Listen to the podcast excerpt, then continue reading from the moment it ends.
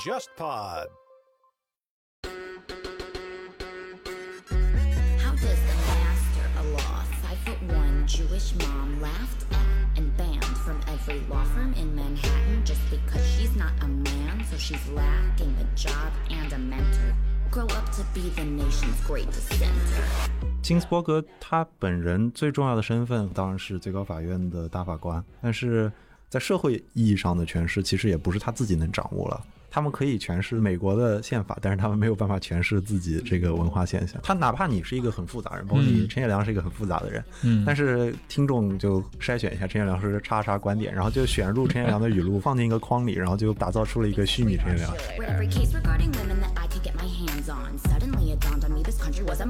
金斯伯格他确实满足了各方面的一个平衡的需求。他是一个比较稳重的选择。金斯伯格可是五十年的美满婚姻，出名的人设就是不愤怒。Be a lady 叫淑女。非常主流美国人的那种，能够获得美国全社会认同的一个女性的形象，是不是一定要是甜美的？如果她不甜美，或是很愤怒的话，她有没有机会走到这么高的一个位置？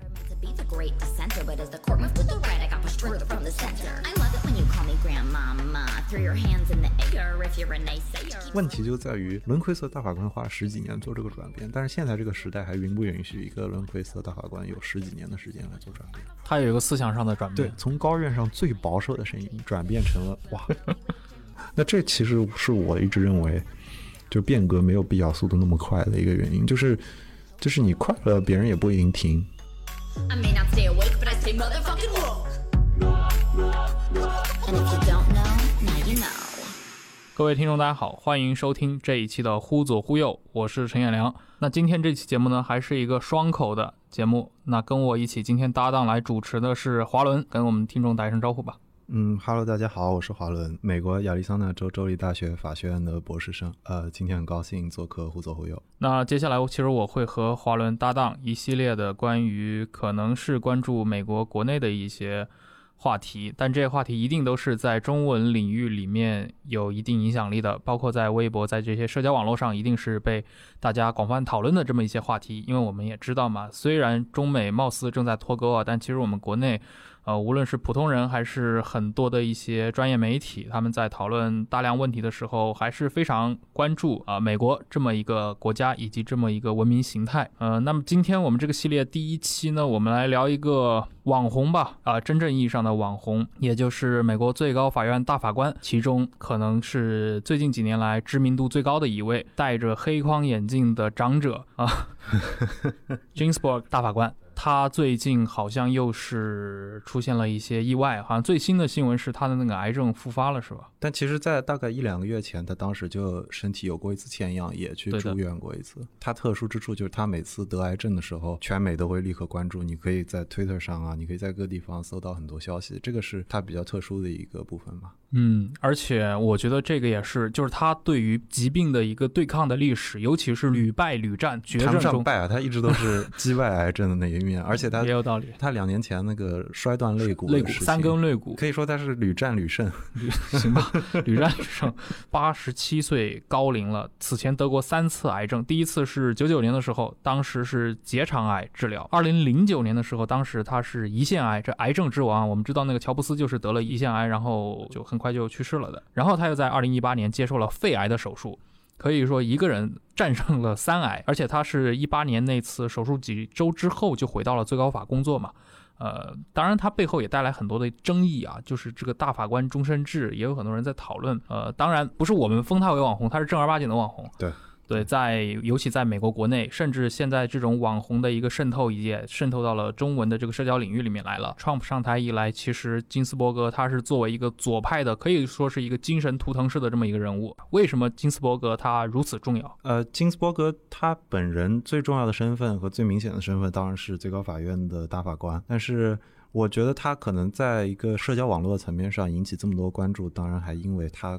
个人的其他的身份，包括说他是一个呃女性事务上一直非常坚持发声的一个大法官，然后包括前面我们提到的他的疾病的这些背景，他战胜了很多次疾病，然后他还在八十多岁的时候去健身啊，就是你经常可以在网上看到他的一些视频或者是一个小的 GIF，这些都是打造了金斯伯格的这个形象嘛。而且我看到在北美有一些那种年轻人，包括一些饶舌歌手，是把他的判词，有的是一些正式文件的内容，甚至把它做成刺青纹在自己身上。Notorious R.B.G 这个词来源于 Notorious B.I.G 嘛，就是他是一个说唱歌手，是吧？对对对，一个非常传奇的嗯说唱歌手，但是壮硕的一个黑人男性，他跟实际上跟金斯伯格那个比较瘦小的一个白人女性的老奶奶的形象是很不一样的。嗯但是也许就是这种反差导致这个形象就更加深入人心了。嗯，刚其实提到像 Notorious R.B.G，介绍一下它整个的一个起源，为什么会有一个这样的一个形容在他身上？我觉得 Notorious 就是臭名昭著的，但是它就是有点像，就中文里面你说打双引号的臭名昭著，对对对，它是一种因为 B I G 里面它肯定是取了臭名昭著这个意思，但是你可以说在二十一世纪的话，美国的文化里一直有一种反英雄的文化嘛，嗯。就好比一个罪犯，他是全美追捧的热潮，所以你在这个时代，你可以说自己是啊我罪大恶极或者我臭名昭著，但你实际上的意思是我让人闻风丧胆或者我的威名远扬，其实是取了这么一层意思，所以它其实不是那个美国的右派或者说保守势力对他的一个恶绝对，不是，绝对不是，它实际上恰恰是。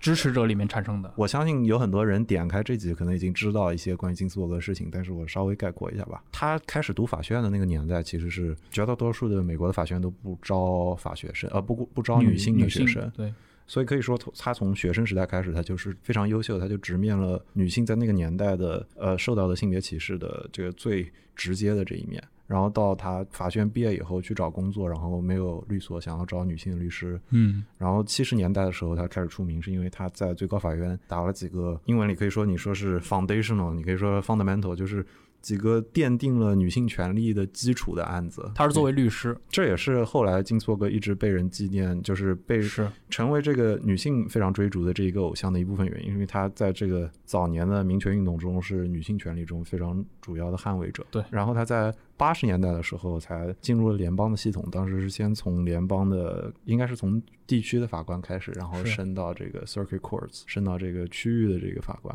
也就是说，他在其实应该是在一九八零年，在那个应该是在吉米卡特的时代，他才正式的进入到联邦法院的这个体系里面来。此前都是作为一个呃民权律师，可能在于那个性别权利以及也就是美国战后的那一波女权运动的时候是非常出挑的。不只是律师了，他在那个时代他也是一个教授，但他作为教授也是第一批开放什么性别与法律课程的这一批的教授，因为当时的女性的律师跟教授实在是很少。他其实是在九三年才进入的高院呢，所以当然了，从九三年到现在二零二零年，其实也已经过去二十七年了，二十七年经是比较高龄的一位法官了。嗯，进入进入高院，你可以向我们听众普及一下，他其实就是就任了美国联邦的最高法院的大法官。对对对对对，美国的最高法院是终身制的嘛，对所以有的时候会出现法官在任上去世的这种情况，嗯或者是有的法官会选择他提前退休，他想要休息一阵。那最近的一些法官就是有这样选择，Kennedy 应该就是选择退休的，就是嗯现在的这个高院中间中立的这一票。那么。现在的话，美国的总统任命最高法院的大法官，实际上都是比较跟着党派走的。嗯我是民主党总统，我就要选一个倾向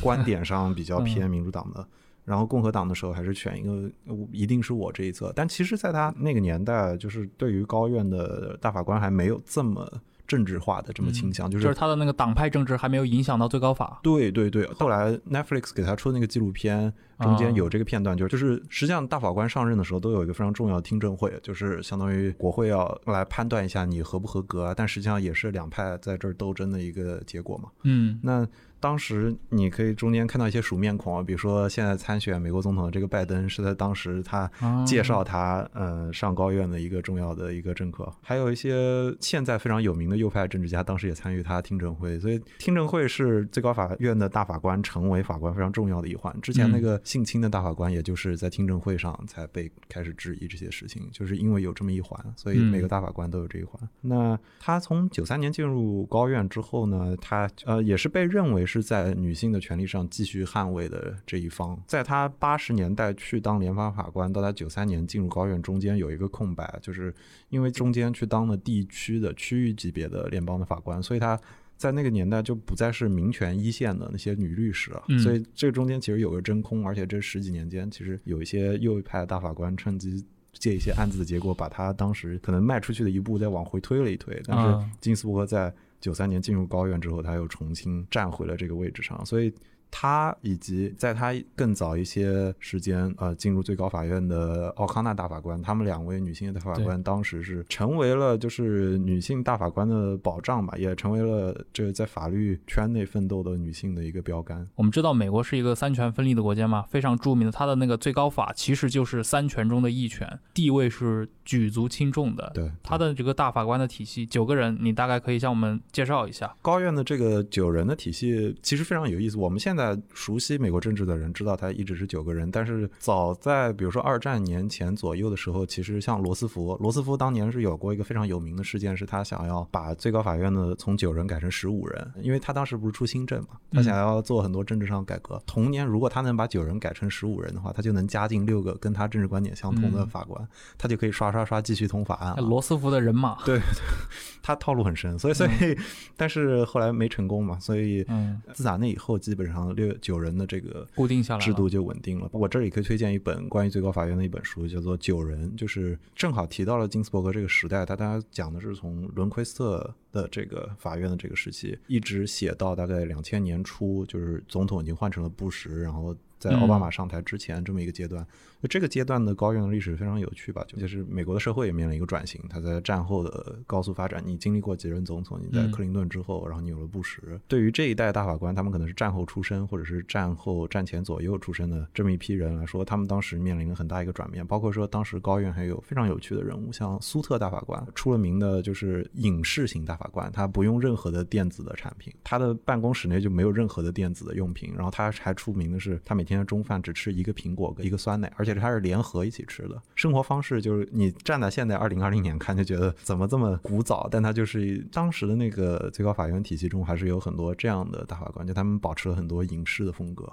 那其实像最高法，它在美国，大家一说三权分立，都会知道它是权力的一级。但这个一级是如何体现在美国日常的政治运作当中的呢？你比如说，在中国的话，其实中国也有最高法，对吧？最高法院的院长，包括他的党组书记周强同志，感觉好像最高法是一个非常收敛的机构。但是在美国的一个政治中，似乎它又是举足轻重。你能大概向听众介绍一下这些区别吗？对，你可以说最高法院，当然它拥有最最重要的权利就是解释宪法的权利。嗯那这一点，当最高法院这个结构稳定下来之后，成为了高院非常强大的一个势力。就你比如说，总统出了一个新的法案，或者是国会通过了一个新法案，那这个法案如果说社会上有一定的力量，包括不管你是保守的还是更进步的，你认为这个法案违宪了，那你就可以通过某些案件的方式把这个案子送到高院，让高院来判断这个案子是否违宪。比如说你是在野，那你想要反对当局的某一个政策的时候，或者是反对当局的某一系列政策的时候，这其实都是非常有效的一个手段。包括说这期聊到金斯伯格，那他在民权运动中当然起到了他的作用。那美国的这个民权运动能够非常顺畅的在六七十年代这个产生到轰轰烈烈，这中间当时那个时代的叫做伯格法院，就是嗯我们称它为 Burger Court 那一届大法官，当年他们通过了很多关于民权的案件，而且是九比零这样全票通过。他们当时奠定的很多，包括大家知道的 Civil Rights Act 这些非常重要的法案。如果没有当时最高法院的认定他们是符合宪法的，包括最高法院通过他们的方式，某种意义上扩大了一点传统意义上最高法院的权利，来认可这些法案的合法性。你比如说看好莱坞的一部电影，你会不停的听到，比如说米兰达警告，就是嗯，呃对，，你的你可以呈堂进贡啊，这些经典台词。这些看起来只是一句话，但是它的形成可能背后就是一个案件。那有很多这样的案件，就是最终要诉诸于高院之上的战斗。也就是说，其实这种大法官不断的对现行现有的，比如法律进行一个诠释，它其实是一个听上去是一个很英美法的这个体系里面才会出现的事儿。对对对，但是他的权力非常大，包括说总统下了一条新的行政命令，嗯然后他可以通过最高院，甚至是更低一些的联邦的区域级别的法院来阻止法案的进行。你可以 put injunction，就是你可以说暂时终止进行。总结到一起，就是美国这个司法权利这一侧的非常有效的一面。但这个我其实也我个人有个好奇啊，因为像刚说到金斯伯格大法官，包括在国内的红起来或者被人谈论，是因为他们最近几年以来，尤其社交网络流行以来，他有很多看似出格的言论嘛，比如说他在。一六年 Trump 当选那年的时候，他公开的表示说，担心 Trump 可能成为总统，嗯，包括又说，就是在那个一六年大选完成之后，他又继续点评说，那个希拉里的落选背后是有那个性别因素的。对，当时我也也看到过有一些人就出来批评，认为你作为一个大法官这样的一个身份，是否应该在这种话题上进行一个回避？你你说其实有点客气了，因为金斯伯格当时实际上是比较严厉的批评了创夫的性格，他可能不太满意吧。呃，这个矛盾一直是存在的，包括在司法圈一直有一种，比如说有一个词叫做 judicial activism，就是所谓司法能动性，或者有一些法官他判案是站在司法能动的角度去判案的，嗯他认为我真的可以通过这个案子去影响现任总统的一个政治事务。那有一些法官不这么认为，他认为我是按照宪法赋予我的权利，政治这一侧或者行政这一侧权利是严格归总统的，嗯那我只归这些司法案件或者说全是司法的权利。但是有一些法官是就认为我是非常主动的，那我就应该干预总统行政上的一些事务，通过我现有的案件。金斯伯格当时受到批评，也就是因为如此，因为理论上说，最高法院作为三权分立的一环或者很重要的一环，它是不应该那么干预行政权的。你可以把最高法院看作一个被动的机构，它实际上是它没有办法主动的下达一个指令，说我今天比如说拒绝所有中国人入境，拒绝所有伊朗学生入境。但是最高法院可以通过一个上来的案子来做出一个判断，所以它是一个被动的设置的机构。如果你主动的去批评一个在任的总统或者是即将上任总统的话，当然大家会怀疑说你是不是对这个总统有偏见，那嗯你是不是在干预这个行政的权这一面那对于大法官来说，他这种行为，假设真的非常激烈的话，有约束的机制吗？我个人认为这其实是比较难限制的，或者说没有没有什么已经成型的限制它的机制，你不太嗯可能说因为它本身就是最高法嘛。对，就而且它是终身制的嘛，所以你像有些州立的法院、最高法院，他们是有的州是允许选举的，但是最高法院是总统任命之后你就可以待一辈子的，这样的限制其实是不太多的。但是我个人认为，因为最高法其实以前不像现在的最高法院这么。经常出现在公众的讨论范围内。以前我觉得他实际上不是那么活跃的，包括说最高法院大法官以前不会接受那么多采访的。就我前面提到那个苏特大法官，他出了名的是恨不得一切采访都不接受，然后到了夏天他放假的时候他就回家去爬山什么的，这这这这是传统意义上的高院的做法。但是我刚刚提到像苏特，他有很长一段时间的任期是跟金斯伯格在同一个任期内的，他们经常是同事的，所以说他并不是离现在特别遥远的事情，可能也就是十几年前、二十年前，他应该是零七年才退休的。所以高院现在的面临的比较新的问题，包括说他在政治上参与度如此之高，他在新闻中间呢出现的频率如此之高，这个可能是一个全新的新新现。象。对 我也没有办法说，嗯包括美国的政治圈也来不及做出一些应对。是，而且因为我自己就关注到嘛，那个应该是《洛杉矶时报》之前是登过一篇文章，他是加州大学尔湾分校的一位法学院的教授写的，他是从一个法律人的。职业的角度就提出认为说，哎，现在这个社会上好像神话 j i n s b u r g 的这种声音非常多。他用了一个词嘛，叫什么摇滚摇滚明星式的法官，rock star，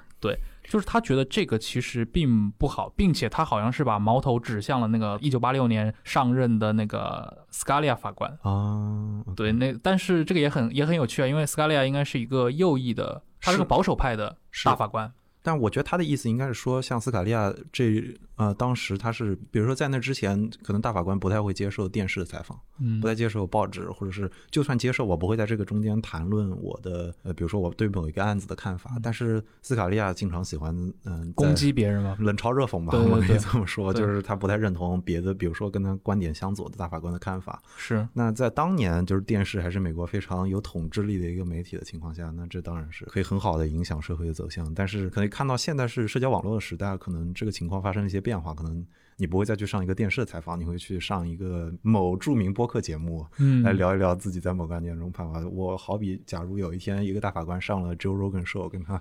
聊了一聊，对吧？这这真的是有可能，因为现在总统候选人已经一大堆上是 Joe Rogan show 了，是你大法官上，按照现在这个架势也不是不行，你已经可以把大法嗯官穿在 T 恤上了，你也不是不可以嘛。其实本质上是一个你作为最高法的大法官，其实你有点跟公众公共知识分子合流了这种情况。原来可能，比如说在传统的这个设置议议程设置里面，大法官扮演的就是一个幕后的仲裁者，对这样的形象。但是今天的话，他们也出来，或者我们把这个民粹当成一个中性的词来说，它其实就是一个司法参与到民粹政治里面来了。最高法为什么是终身制的？嗯，它的这个设计应该就是好比我会选一些人，他们的声音是不随从社会变化的，这是终身制的好处啊，就是我不需要担心选举，我不需要再跟着民众的声音走了。但是如果你现在不停的参与社会的讨论的话，你不一定说是你引导社会的舆论，但你进入到这个公共讨论中的，呃，你当然的你的意见会不会再是那么独立的，就会成为一个问题。我遇到过一些老的法律界人士，他有的法官他真的是很不愿意去。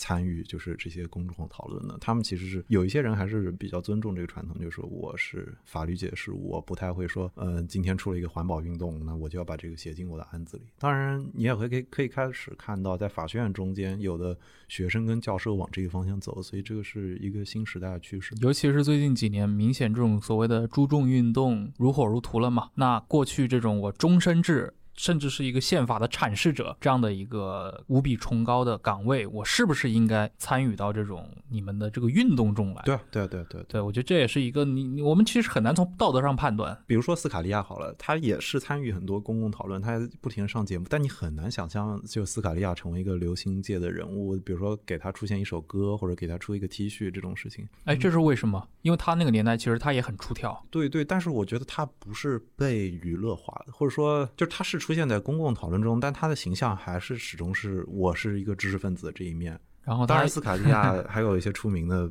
比较老去打猎啊什么的，但是他的私人生活这一面，我觉得没有在公众范围内引起这么大讨论。而且你觉得是不是因为斯卡利亚是站在自自由派的对立面是有关系的？呃，也许有，也许有，但是我觉得这个跟时代有关系。就是好比现在美国的，你可以看到听到一些更自由的声音，他们会比较主动出击的去抨击一些现象啊，他们会去捧一些明星，不只是像金斯伯格现在获得这么多追捧，还有呃，o c a s i o Cortez 这个科尔特兹那个那个议员，他才二十九岁就。选上他也是获得很多这个追捧，但是我觉得他的时代背景在于，是因为当下保守派或者是你的共和党选出了一个偏民粹的总统，或者他的政治思潮是往这个方向走之后，出现了一个反作用，他想要把这个力量拨回去。因为我举一个例子，就是美国的政治的光谱在几十年前不是这样的，就是包括奥康纳大法官，我前面提到他是美国高院的第一任大法官，呃，第一任女性。对第一任女性的大法官，对，包括在美国的很多女性主义者、女权主义者，他们不喜欢奥康纳的一个原因，就是因为奥康。纳是偏共和党的嘛？那他他在有些案件中的态度就很暧昧，包括他是个南方人是吧？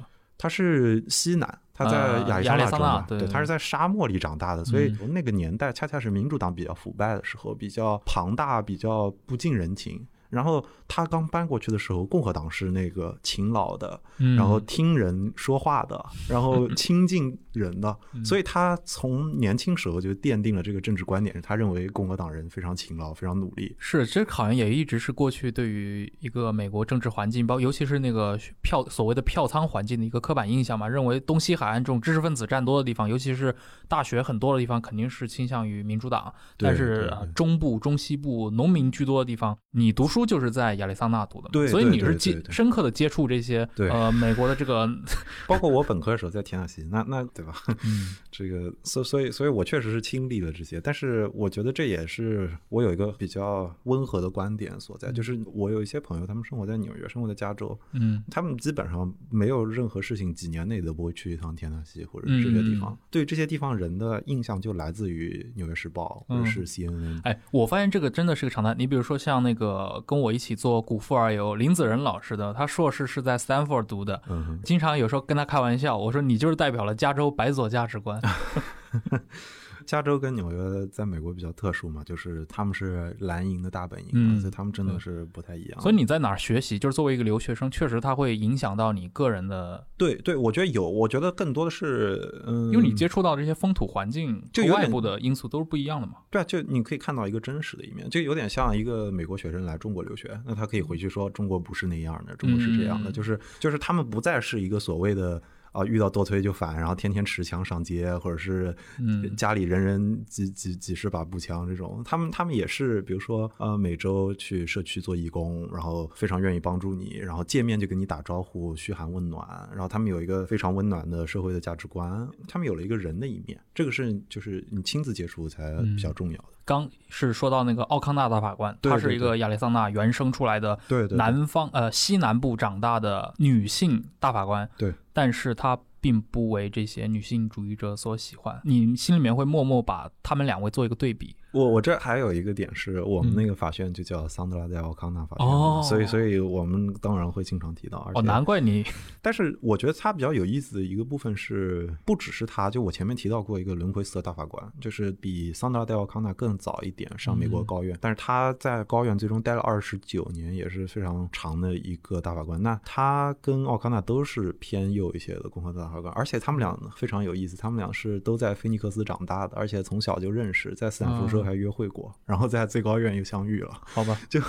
浪漫的故事。那这有过，我听过一些美国的脱口秀演员拿这个调侃当段子。啊 提到伦奎瑟，是因为我看了那个 Notorious R.B.G. 那个 Netflix 的纪录片嘛，就是讲讲金斯伯格的。然后中间有提到一个，就是当他在民权时代，就是他七十年代的时候，在最高法院打关于女性权利的案子，就他打那个案子的时候，好像是 Reed versus Reed 吧。呃，伦奎瑟大法官就有点嘲讽了，就说，呃，就是 You won't settle for Susan B. Anthony on the coin，就是把苏珊安东尼印在硬币、印在纸币上，你是没有办法，你你就你你不你不会满足于这一点。那这里嗯苏珊·安东尼就是一个早期的女性对民权运动的一个旗手。但是这个例子就是就是可以看出，就是有一点调侃了，就你可以看出当时的高院是，比如说全部是男性的，他们可能对就对这些问题不是很敏感了。好像金斯伯格是当场有一个什么回应是吧？我记得还蛮精彩的，说对他应该是引用了那个也是美国的一个废奴主义者和女性主义者，啊叫 Sarah Greenke，我记得。然后他当时那句话很有名，就是说 I ask no favor for my sex, I just ask them to remove their feet from our neck，、从把脚从我们女性的脖子上拿走嘛。我觉得比较有意思的一点是，这句话是那个 Sarah Crimke 说的，是那个废女主义者，但是现在可能很多人认为是金斯伯格说的。对对对，社交网络推动下的你传得太广了很容易 就大家忘记那个原嗯作者到底是谁。他是历史上第二位女性的最高法大法官，但是其实她的前一任其实从整个的一个思想立场，包括一个价值取向上，跟她还是有一些明显的差异的，甚至包括一些个人的风格上。，而且还有就是奥康纳最大的污点是他在那个 Bush vs Gore 那个案件中，他是那个五比四中间那个最重要的第五票。哎这个案件给听众大概解释一下，我们的听众这有没有选票的？呃，就是对，简单来说。呃，就是两千年的时候的总统选举，最终出现了一个争议，就是计票的一个争议。当时对是我记得是佛罗里达州的，呃，出现了这个争议。然后实际上当时的那个票数影响只有几百票，但是那几百票就是当时的民主党的候选人 Al Gore，就是戈尔，戈尔对，跟共和党的候选人这个小布什之间，就只差那么几百票。那当时我我记不清是具体一个问题，但是就是要重新唱票。那这个案子是一路告到最高法院，这是非常罕见，就是你可以认为这个案子的结果会影响大幅度的影响到底是哪个总统上任，所以你也可以把它看作某种意义上司法权干涉到立法权，但是嗯这个见仁见智啊。嗯那这个也是。那奥康纳最终在这个案子中，因为他在任期内出了名，就是他永远是中间的一票，他说是啥就是啥，因为其他人都是四比四。嗯，那他当时就是最终在这个案子中间，他写出了比较臭名昭著的一个一个一个答案，最终就是布什上台布了。什上台了。嗯，所以哎。这也是很多民主党的女性主义者攻击他的地方啊。对他认为你作弊了这个感觉。奥康纳的问题在于他一直被认为不是一个就是法律理论特别深厚的人。你看有斯卡利亚，斯卡利亚大法官不是没有做过特别进步的判决，嗯他进步的判决的基础是建立在是原教旨主义的那个阅读宪法的基础上，他得出了那嗯个结果，他一样会判嘛。所以他们是这种，就他们这一派的法官是非常系统的，嗯非常坚持自己的想法的。但是奥康纳出了名的是有点像政客了，他就是啊我们来看一下这个案子，我们再来看一下美国全社会是怎么想的，我该怎么处理才能缓和社会这个矛盾呢？然后我就这么判。呃，相对来说，他其实是更他是一个共和党总统任命上来，但他其实不是很共和党，他经常是中间那一票。嗯，他有一年出了名，就是有一年最高法院出的所有案子，他都是在胜诉那一方，在胜利的那一边。其实我不太明白他这个投票的机制是怎么样。听你的说法，好像是八个人投完之后，最后一票留给他，不是不是，难道不是大家一起的吗？就是这个案子，你经过听审之后，嗯你可能有段时间会讨论。那实际上大家基本上都知道，就是谁是谁啊，谁会怎么想。啊就好比我今天金斯伯格，我有个案子，我觉得我这个案子我要让他过，那我意识到了，比如说现任的那个现任应该主主要那个首席大法官是罗伯茨，那个罗伯茨手上有一票。那如果他这一票来了，我手上的这个意见就能通过，这个 opinion 就能成为就是 majority opinion，这个是有一个判断的。奥康纳的问题就在于，他永远站在最中间，反复横跳。有一些案子是 test case，就是测试型的案子，就是 Roe versus Wade，就是那个堕胎的案子。那个堕胎的案子成立，就是保障了堕胎权合法之后，共和党尝试了很多案子。想要通过这些案子的判决来打倒 Roe vs Wade，那就实际上高院呢就常年要面临这样的案子，就是你比较党派化的议题是非常多的，所以你在想奥康纳可以在一年内所有案子都站在 majority 这一边，可以可见他是有多么的反复横跳。这也是很多呃法学界的人不是特别欣赏他的原因，就是觉得他不是一个真正意义上就是特别坚持自己观点。如果你坚持，你才有可能被引用的很多嘛。这也是斯卡利亚被引用很多，对，不一定认可你的观点。但那是认可你学术上的成就，认可你提供了大家一种看待就是保守主义的方式，认可你偏保守的阅读宪法的意义跟价值。你现在有 Gorsuch 这些新的上来的大法官，他们也是偏一些我要比较原教旨一些的，那就已经形成了一个学派了。包括说，我觉得其实金斯伯格并不完全是这样。就金斯伯格其实二零一零年之前，他不是一个特别极端的一个大法官，他也是就是很左的，但是他不是那种我每个案子你都知道，你想。都不用想他会怎么投，就托马斯是这样的，就是高院的一个黑人大法官，他是出了名最右的，就什么都不用想，你就知道托马斯永远在最右的那一边。是，但是金斯伯格以前不是这样的，他其实还是一个比较在专业上很有自己原则的，对对对，大法官。对对，金斯伯格的形象，我觉得真的在就是最近十年。有一个很出现了一些变化，就是就网红化的过程当中，就包括你现在看到金斯伯格会有一个 Wonder Woman 那种神奇女侠吗？对对对，神奇女侠，对对对，然后还有各种各样的形象，就是他会把金斯伯格的头披上去，把很多名句或者是鼓励女性的话语，然后再加在他身上，金斯伯格的 RVG 的一个头，就把它变成一个图腾化的一个工具。对对对，但是就是比如说那个 Netflix 那个纪录片中间提到，他早期说他妈妈对他的教导的家教是 Be a lady，要当一个淑女嘛。嗯。那你想，现在的女性主义者其实不认同说女性一定要当淑女。你要如果出去跟一个女性主义者说你要当淑女哦，其实不是很受欢迎的。这个观点就是教导女性要温柔、要迎合、要 submissive，这不是一个特别时代化的。应该是有一个案例嘛，就是金斯伯格当时帮助一位失去了妻子的老老头儿，嗯嗯，把他争取到了抚养孩子的一个补助金。也就是说，好像在这个判例之前，补助金一般是它是仅限于女性的，而且通过这个判例，其实那个金斯伯格其实帮助了一个男性实现了一个平权。对，其实我觉得这个背后也是反映了，其实就是我们经常，比如中文讨论里面用一些非常单一化的叙事来讲一个问题或者描述一个人，甚至整个的社交网络都在推动这股风潮嘛，就就是已经把你整个人已经剥离掉了，你就剩下一个符号，或者剩下一个所谓的政治观点，或者对一个政治观点，然后就变成了一个，其实就变成一个机器人嘛，也就是你刚刚提到的，其实就是托马斯。大法官面临的那个处境，就是你不用想，只要出现这个事件，我就能够觉得你会这么做。对。但其实大法官不应该是这个样子。对，很遗憾的就是因为两派现在都意识到最高法院可以在美国的政治中产生举足轻重的影响，所以他们不会放弃这一边的。所以当两派的触手升级到最高法院上的话，很难阻止这一天的到来。就是它已经成为两派激烈交战的战场了。你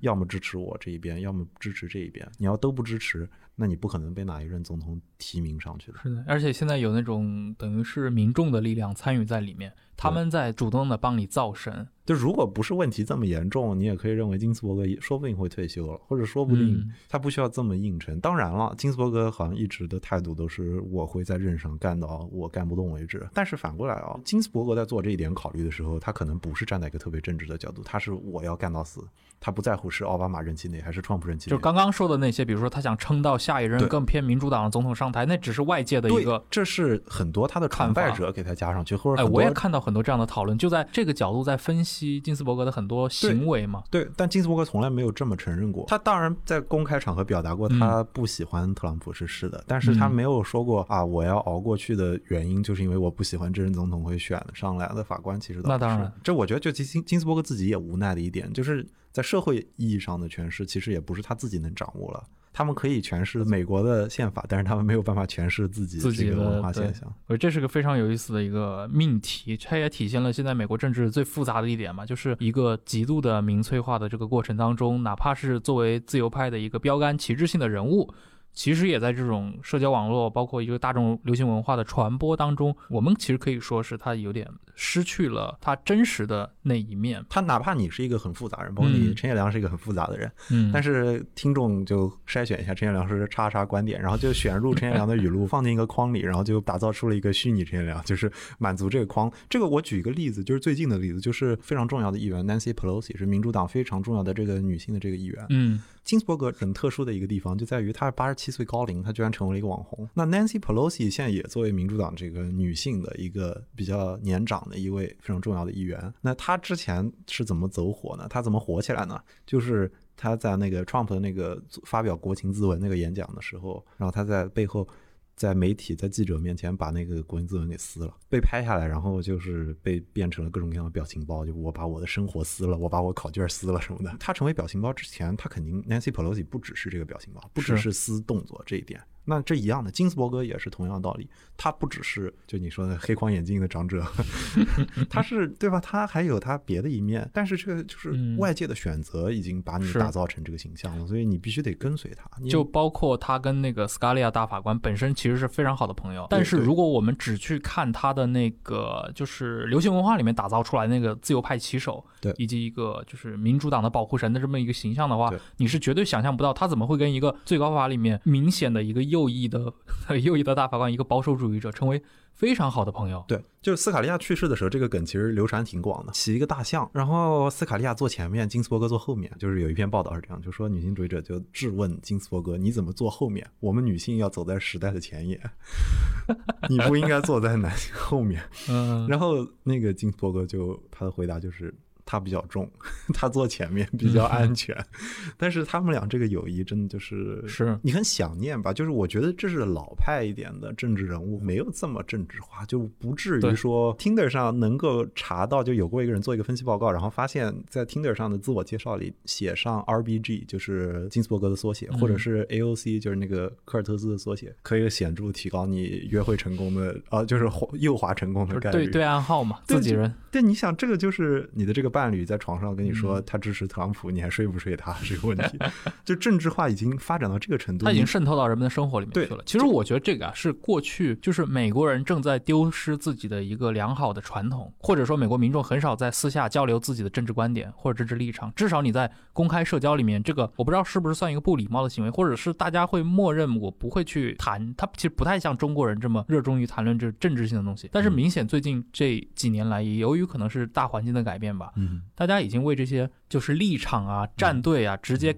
破坏到了，或者说已经渗透到自己的各个生活领域。嗯。就像我们刚刚提到，像斯卡利亚大法官和金斯伯格大法官，嗯。他们两位一左一右，嗯呃，而且是就是从任何我们抽离出他们真实生活的视角上看，都不可能成为朋友的人，嗯但他们实际上又是生活中非常好的朋友。好像在那个联邦法院里面，金斯伯格自己说：“我只跟斯卡利亚一起出来吃午饭。然后那个斯卡利亚那跟金斯伯格一起上电视的时候说，呃，我特别喜欢他，除了他的法律观点。对啊，就这种其实就是就事论事，或者说大家能把生活跟这种政治公欲和私欲进行分开。今天想起来，有一点是那种确实很老派的作风了。新时代的人，或者说这些后浪们是不这么干的。我觉得还有一点就是，嗯。包括说，比如说他的名字叫 R RBG，叫 Notorious、呃 Notorious RBG，嗯。是选了那个说唱歌手那个 B.I.G 嘛，Notorious B.I.G，、就是好比以前大家对说唱歌曲有点刻板印象，就觉得你一定是地下的，你一定是跟一些比较违法的东西是相关的。对。就是曾经有过这个形象，但是你现在包括你看汉密尔顿，就之前火起来那个音乐剧，嗯他在中国都有这么多人追捧，但是汉密尔顿出名就是因为他老是有说唱的歌词啊，很酷的表现形式。嗯那我觉得这可能对于老派的政治人物，或者是就是就是参与政治人来说，都是难以想象。就是说，你用一个说唱或者绕舌的歌曲来唱出就是某段美国历史上的政治事件，就它带来的影响就是有好有坏吧。就可能比较不利的一面，就是包括我们说的就是政治生活、政治观点对于个人生活的侵入。但是另一面说，这也是就是这么多年来，就是美国的大学或者是美国的各种各样的机构。努力的向公众介绍政治事务的造成的结果，就好比说，或者你是一个某某著名大学，那你们的可能花了十几年来的努力，就想要让政治事件让一个普通人没有上过大学的人也能够听明白这个最近在出现的政治事件是什么，当然会用到各种各样的渠道，那当然会通过社交媒体渠道推出去。也会通过，比如说像汉密尔顿这样，把歌曲变成嗯呃政治事件的一部分，所以它也是一种就是把这样的政治新闻传播到社会的各个角落的一个举动吧。你可以说过去那样，也可能是建立在就是极少数人才能参与到政治讨论的这个基础上，绝大多数人在过去的社会中没有办法进入到政治的讨论之中，所以这个是硬币的两面吧，看你嗯是选择哪一面。我你说到这个，我就突然想起来，另外也是一个黑人的学者啊，他是那个著名的经济学家托马斯·索维尔。索维尔也是一个，我们可以简单来说是个黑右、黑人右派或者黑人保守主义者。那他曾经就提出一个指控啊，也不是指控，就是一个指责。他说美国的大学是酝酿反制的土壤。这个其实我在之前那个古富尔游的反制那一期里面也简单的提到过嘛。他其实一个基础的观点就在于认为美国的这些大学里面，尤其是以这种左翼呃文化浓厚的教育场所里面，他们其实有点过度的让学生群体介入到一些公共事务的讨论当中。他是看出了一些很反制的一些苗头。我觉得这个就是潮流，就像时尚一样，时尚是个环嘛。嗯三十年前时尚是现在最时尚的，一定会经历一个时代，就是公众对于政治参与度非常非常高，但是高到一定程度呢，他会就是意识到这个盲目的问题，就是他会意识到，虽然我们人人都参与到政治事务讨论，但是大家对于政治事务的认识不一定是完全的，或者是就是全民参与讨论并不是一件特别理想的事情。那比如说，好比全民都参与讨论，但是全民并不一定知道爱荷华州的人的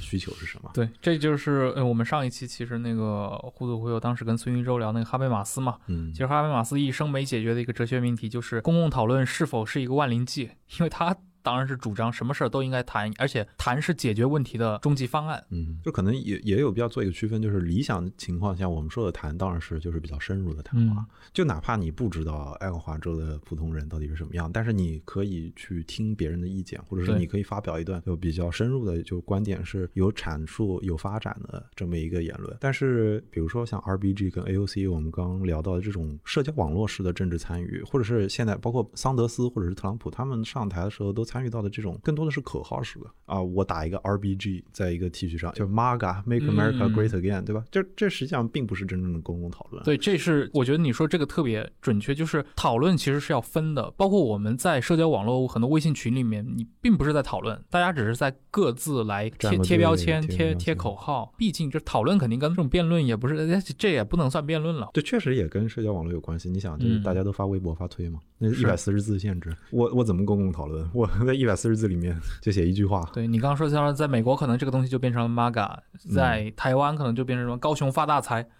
对吧？这样的一个 其实没什么内容的这种口号。而且我刚提到的那个，就是那篇文章里面，他当时也举了很多例子嘛，比如说说他认为可能像斯卡利亚大法官本身自己就做出了一个在八十年代做出了一个比较坏的示范，认为说著书立说呀，包括说包括说在公开场合的一些所谓发表一些比较尖刻的言论，嗯嗯啊，以这种为主的一种形式。二十一世纪又随着社交网络的持续发酵，产生了一个，就像你刚刚说到的，可能是美国政治就是面临的一个完全新的问题。嗯这个整个的一个庞大的机器也没有来得及做出回应，或者说这个回应我们目前还看不到一个实质的一个进展出现。可能我看法更温和一些。我觉得你说美国这一套机制从来没有，从来都不是说我准备好应对了各种各样的社会运动，就是我觉得它永远是跟着这个变化的，就是、嗯就是比如说国会能不能跟上一件事，州政府能不能跟上一件事。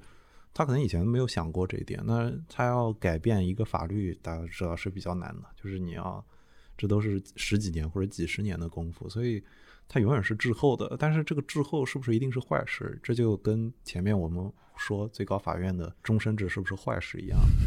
对吧？嗯就是你知道它会不停的来回变化，那是不是就是在中间要安插一些稳定的因素？这可能、就是嗯我我有一个人，呃，我有个朋友在开玩笑，他说如果金斯伯格是一个斯卡利亚式思想观点的这么一个大法官，比如同样又是一个右派的，或者说他直接是一个托马斯大法官式的一个人物，嗯同时又保有现在的一个影响力，那也许像 Vox 这一类的美国媒体，可能已经在讨论这个大法官终身制是否合理，嗯是否应该继续维持的话题了。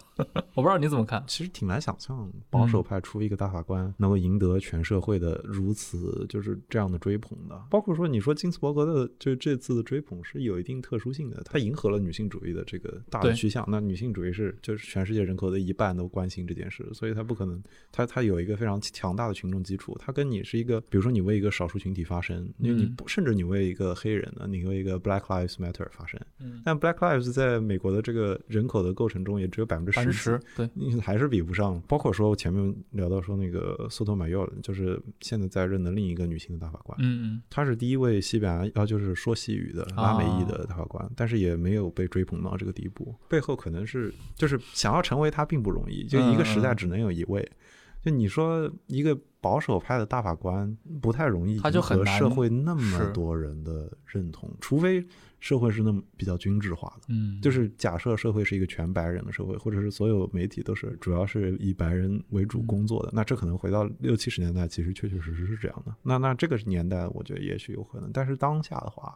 很难难实现，尤其是当下的，比如说舆论讨论里面，我们可以直接说左翼就是一个占主流的嘛。当然，这是个个人阅读里面的观点了，就是嗯更多的，比如说一些保守派的一些大学者，他们似乎很多是藏在一些公众很难去了解的领域里面，比如说像那个，像我很喜欢那个唐纳德·卡根，他是个历史学家，嗯，但他治学的领域是希腊史，嗯他研究那个伯罗奔尼撒战争的，研究雅典和斯巴达，研究城邦政治。他也有时候会拿左翼开玩笑，或者拿左派的这些观点进行开玩笑，因为他纯粹从一个经验主义历史的角度来阐释这些问题。但是嗯。永远都不可能获得像呃金斯伯格这样的一个公众认知度，不可能做成这么一个潮流文化的嗯。嗯。载体。但是我嗯。我绕回来一下，就金斯伯格就不完全是因为他的他不是一个研究，比如比较狭窄领域的学者，他还是有一些他的特殊性的，包括说他是一个比较稳重的选择。我应该也是 L A Times 吧，还是哪一篇？是 Times 还是 Political 那篇有过一篇文章，也是在聊到就是对金斯伯格的这种崇拜。然后他当时点了名，就是金斯伯格除了有一部纪录片，还有一部电影嘛，叫做 On the Basis of Sex，中间就提到了他的那个早年在民权运动中成名的那个案件，Re versus Reed，那个案件的跟他共同起草的一个作者叫做 Polly Murray，她她是混血的一个黑人女性，她是就是比金斯伯格更站在一线的，就是民权的奋斗者。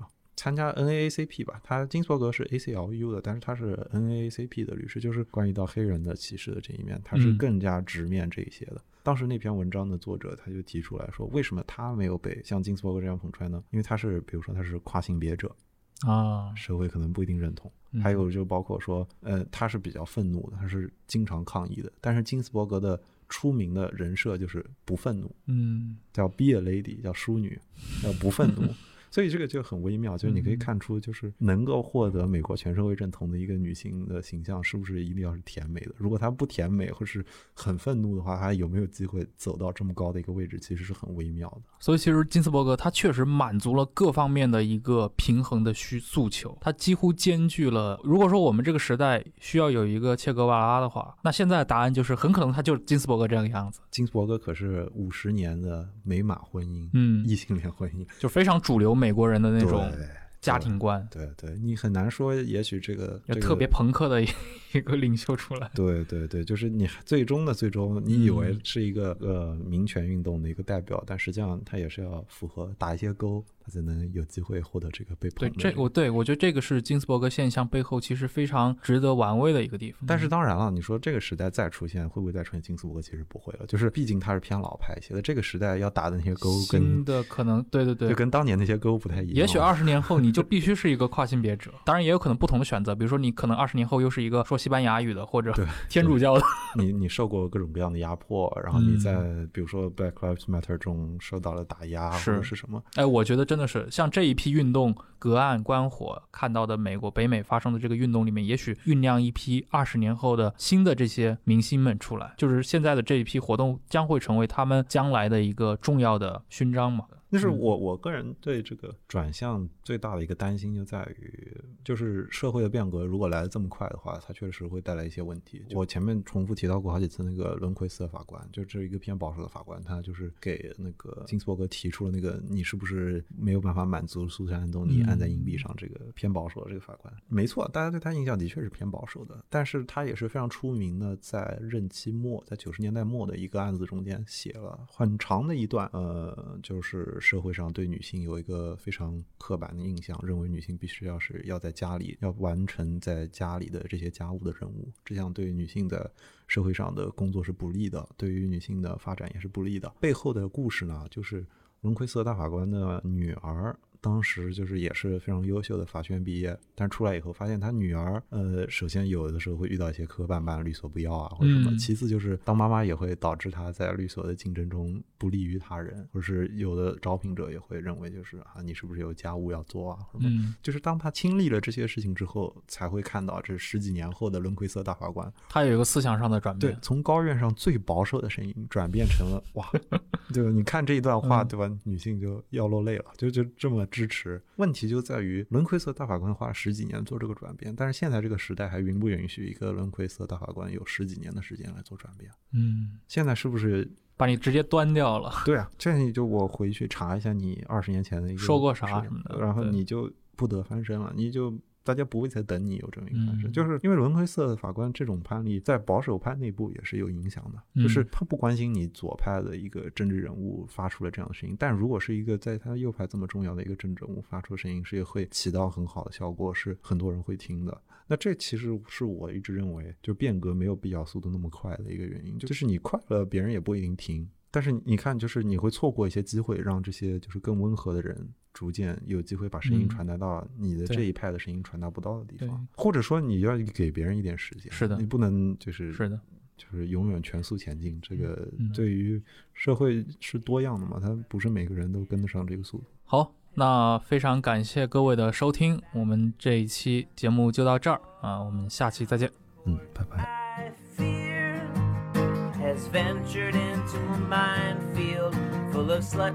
and religious extremism. Oh, but one thing's clear the fight isn't over. We gotta stand together for what we know is right.